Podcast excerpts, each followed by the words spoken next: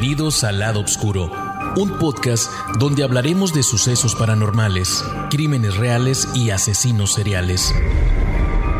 Juntos buscaremos respuesta a aquellos crímenes que nunca fueron resueltos o causaron histeria colectiva. Analizaremos evidencia y daremos un viaje al pasado para meternos en las mentes retorcidas de nuestros protagonistas. El lado oscuro es parte del Jefe Pods, una división de Glades Media.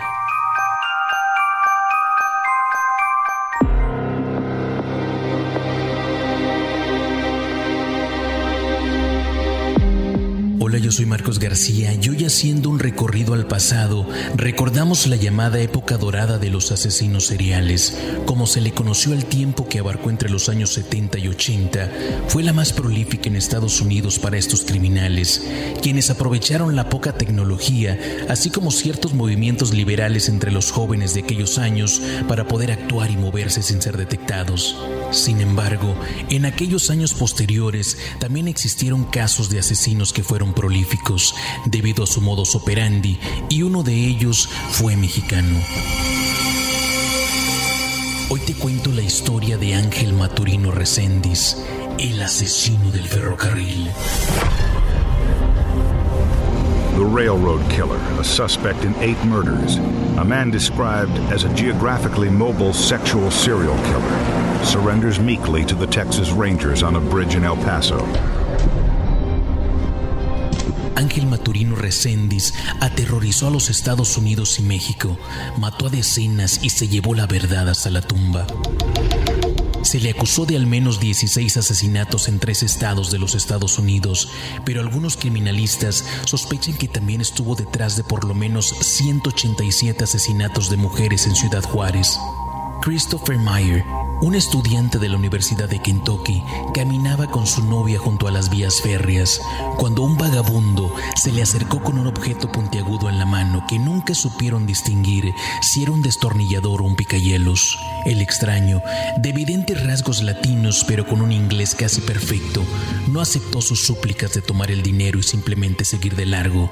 Al contrario, viendo que los adolescentes querían evitar a toda costa cualquier tipo de confrontación, aprovechó su miedo y los obligó a recostarse boca abajo para atarlos de pies y manos. Inmóvil, la universitaria Holly Dunn Pendleton vio cómo aquel desconocido dejó caer una roca pesada sobre la cabeza de su novio.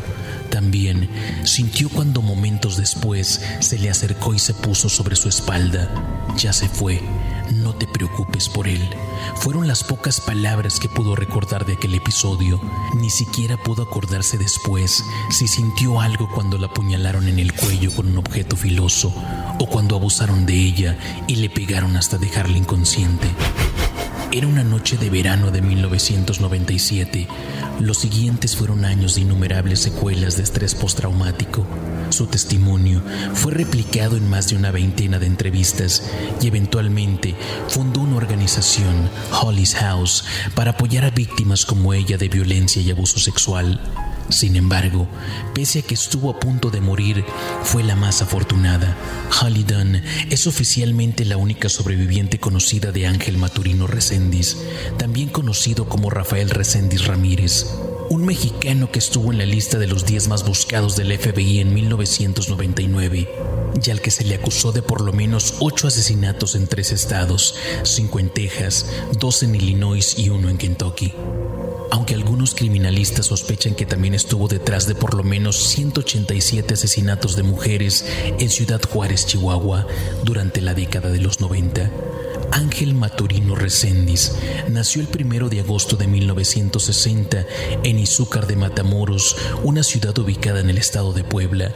Su infancia estuvo marcada por la pobreza y las dificultades familiares. Maturino Reséndiz provenía de una familia humilde y tuvo una infancia problemática. Se sabe poco sobre su entorno familiar, pero se cree que experimentó carencias económicas y que su vida en casa era disfuncional. Desde temprana edad mostró señales de inestabilidad mental y comportamiento antisocial. Su madre, Virginia Resendiz, aseguraba que su hijo padecía una discapacidad mental. Esto debido a varias caídas que sufrió muy temprana edad. Una de ellas fue al momento de nacer, cayéndosele a una de las enfermeras y otro al caer del tercer piso cuando jugaba sin supervisión cuando era niño. La infancia y la adolescencia de Maturino Resendiz estuvieron marcadas por la marginidad social y la falta de oportunidades. Su situación difícil, combinada con su comportamiento desafiante, sentó las bases para una vida de delincuencia y violencia que lo llevaría a convertirse en uno de los asesinos seriales más notorios de la historia. Se sabe, según testimonios de familiares y conocidos, que Resendiz huyó a los 12 años de casa de sus tíos, lugar donde vivía tras el divorcio de sus padres y nuevo compromiso de su madre, convirtiéndose en un vagabundo desde temprana edad. Durante esta época vivió otras situaciones traumáticas pues en una ocasión fue golpeado por otros chicos con ladrillos y piedras, culminando muy mal herido, nuevamente de la cabeza, y en otras más fue abusado sexualmente. Algunas versiones dicen que por su tío, otras que por un indigente. Ya en la adolescencia se mantuvo en la vida como indigente, mendigó en las calles de la ciudad, aunque por alguna razón se hizo alguien extremadamente religioso. Sin embargo, su manera de hablar sobre este tema era particular, pues solía tocar temas como el apocalipsis de la humanidad.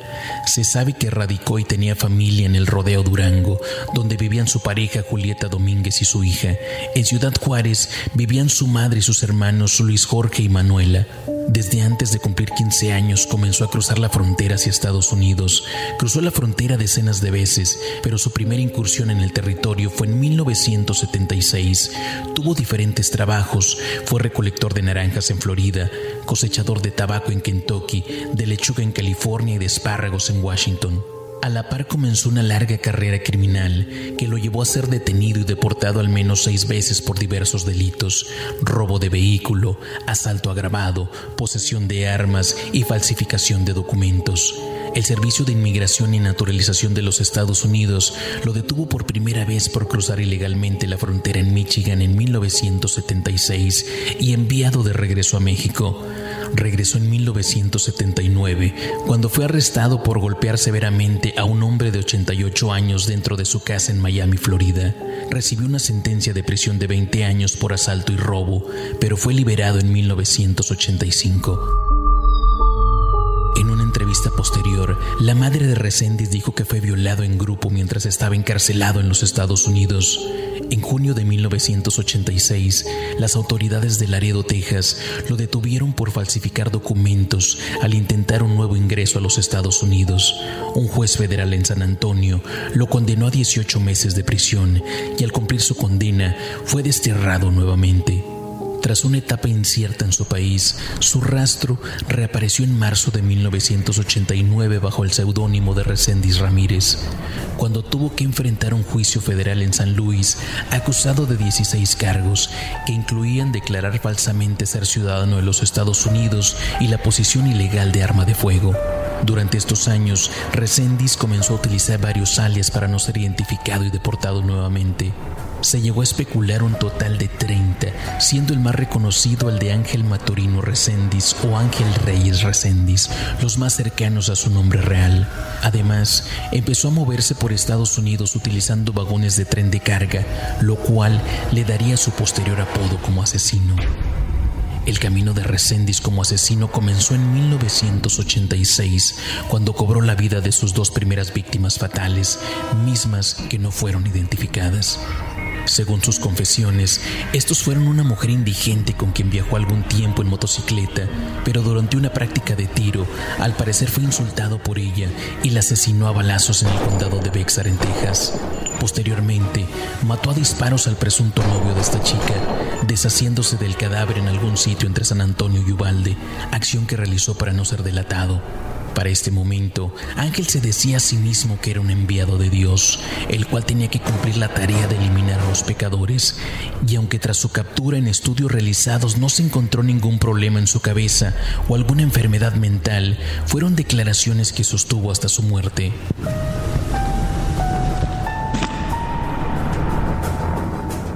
¿Tienes hambre de conversaciones cautivadoras e historias que te hagan pensar? No busque más allá de Jefe Pods Podcasts, su destino favorito para contenido de audio atractivo. Jefe Pods Podcasts le ofrece las mejores voces y perspectivas de todo el mundo. Sintonice y deje que su mente divague mientras explora una amplia gama de temas, desde negocios y tecnología hasta arte y cultura, tanto en inglés como en español. Alimenta tu curiosidad y expande tus horizontes con Jefe Pods Podcasts. Escúchalo ahora en tu plataforma de podcast favorita o ve jefepods.com. Su tercera víctima confirmada fue en 1991, cuando asesinó a Mitches White de 33 años. Fue encontrado en el mes de julio en un terreno abandonado en el centro de Lexington, Kentucky. Maturino le dibujó un mapa de la escena a los agentes y les dijo que asesinó a White por homosexual.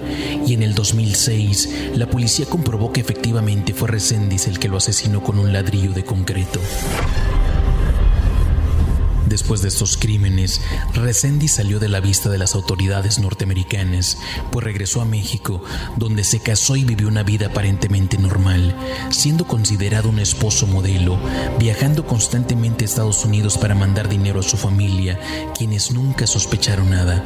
A pesar de que parecía que su vida se moldeaba, entre 1997 y 1999 se vio envuelta en una ola de crímenes que le dieron su apodo como asesino serial por su modo operandi, aumentando su número de asesinatos hasta 16 confirmados. Resendis viajó de un lado al otro de la frontera haciendo trabajos agrícolas de temporada en los Estados Unidos, ya sea enviando dinero a casa o llevándolo con él cuando regresaba, subiendo ilegalmente a trenes de carga, viajaba a Florida cuando era temporada de recolección de naranjas o hasta Kentucky cuando los cultivos de tabaco necesitaban ser cosechados.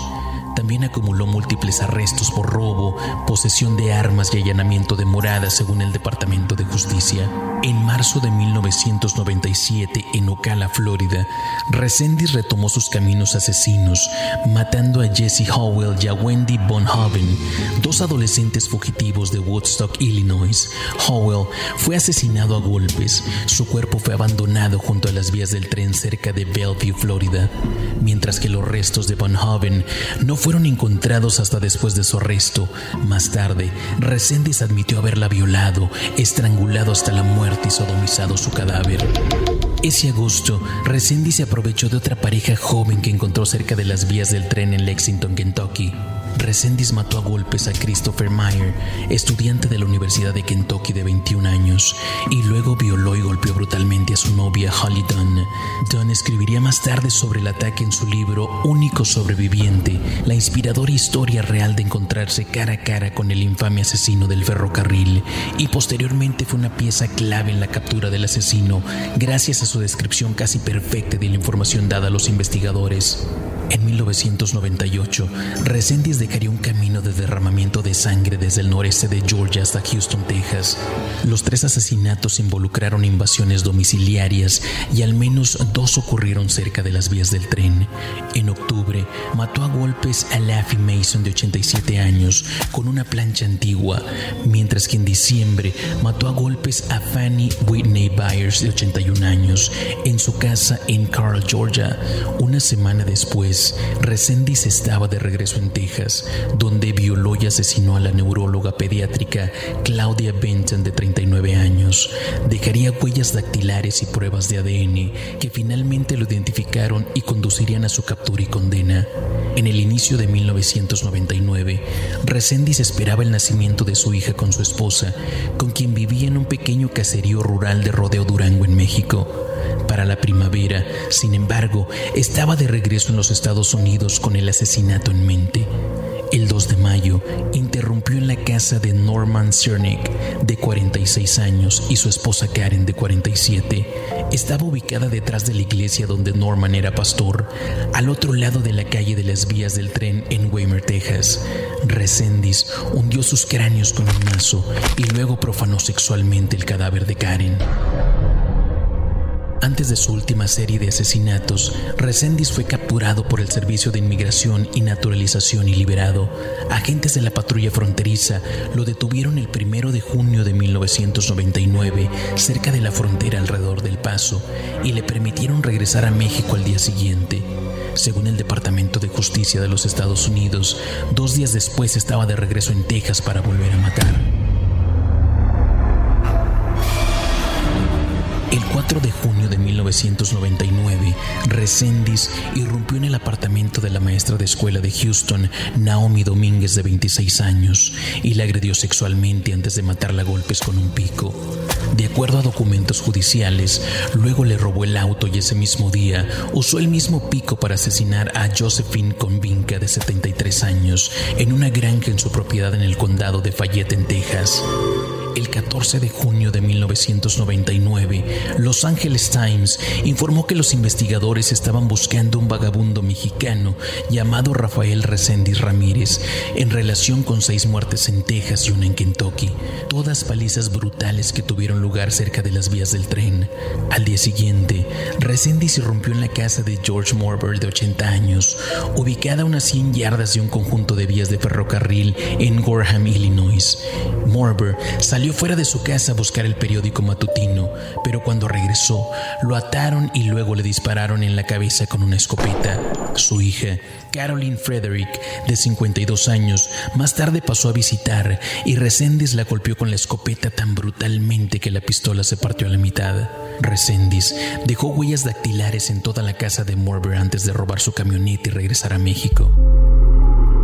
A pesar de ya ser buscado e incluso encontrarse dentro de la lista de los 10 más buscados del FBI, Resendiz logró evadir a la policía por su habilidad de cambiar su modus operandi, siendo más errático incluso atacando dentro de casas.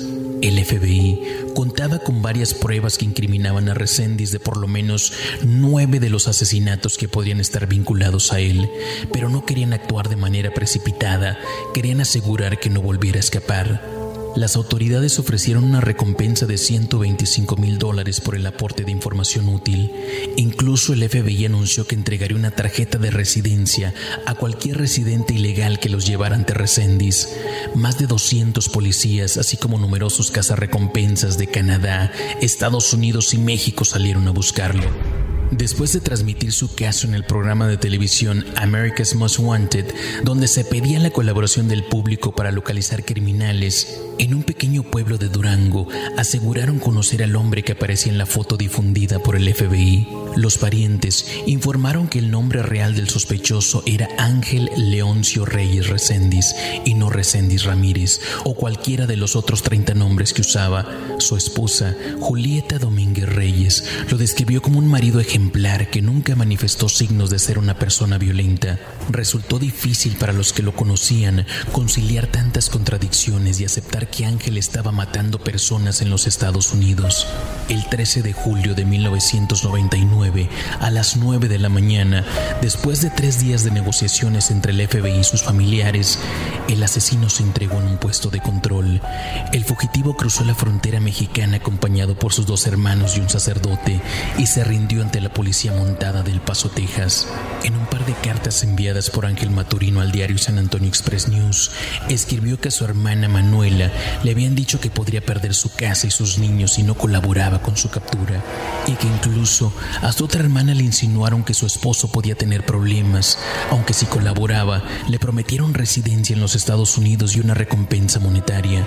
Más tarde, se sabe que se le fue otorgada una recompensa de 86 mil dólares por su ayuda en la rendición de Resendiz. En mayo del 2000, un jurado de Houston rechazó su defensa de locura y encontró a Ángel Maturino Resendiz culpable del asesinato y la violación de la doctora Claudia Benton en 1998. Mientras esperaba la ejecución, en la prisión de máxima seguridad de Cheryl Unit, en el sur de Livingston, en Texas, Maturino declaró en una entrevista periodística que era responsable de muchos más de los 11 asesinatos que las autoridades le atribuían. Sin embargo, se negó a revelar el número exacto o las identidades de sus víctimas, solo aclaró que muchos eran homosexuales. No voy a darle a las autoridades la información. Van a matarme de cualquier modo. Así que ¿para qué? La única cosa que puedo tener conmigo y resguardar de los gringos es la verdad, dijo durante una entrevista para el investigador especial de Chihuahua, Sully Ponce, y para el criminalista canadiense Candace Scrappick, se sospechaba que Ángel Reséndiz había matado a 187 mujeres en Juárez. Los dos encontraron similitudes entre las víctimas en ambos lados de la frontera. Uno de los médicos que analizaron a Maturino dijo que este reconoció que los homicidios comenzaron poco después de que su pareja tuviera un aborto. También le indicó que mató a sus víctimas de Illinois debido a unas fotografías que le recordaron los ataques estadounidenses en Serbia. No más serbios muertos, decía una leyenda encontrada en la escena del crimen. Reséndiz llegó a creer en algún punto que hacía la voluntad de Dios. Ángel Maturino Reséndiz fue ejecutado el 27 de junio del 2006 en la prisión estatal de Huntsville, Texas, en Estados Unidos. Fue condenado a muerte por múltiples cargos de asesinato y otras atrocidades cometidas durante su carrera criminal. Durante su tiempo en el corredor de la muerte, Maturino Resende se convirtió en el objeto de atención mediática y generó debate sobre la pena de muerte y la justicia penal en los Estados Unidos.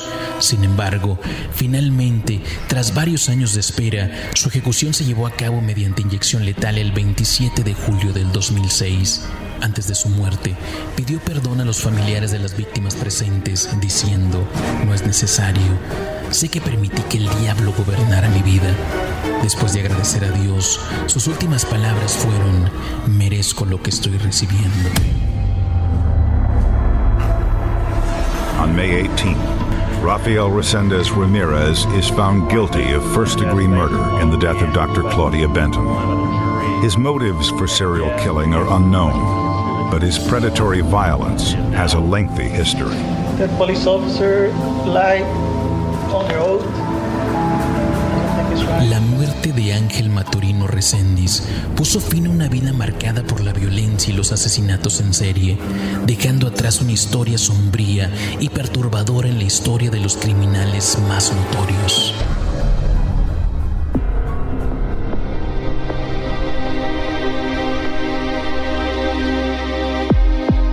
Y así terminamos la historia de Ángel Maturino Reséndiz, el asesino del ferrocarril, una clara muestra de que la maldad del ser humano no conoce de fronteras o idiomas.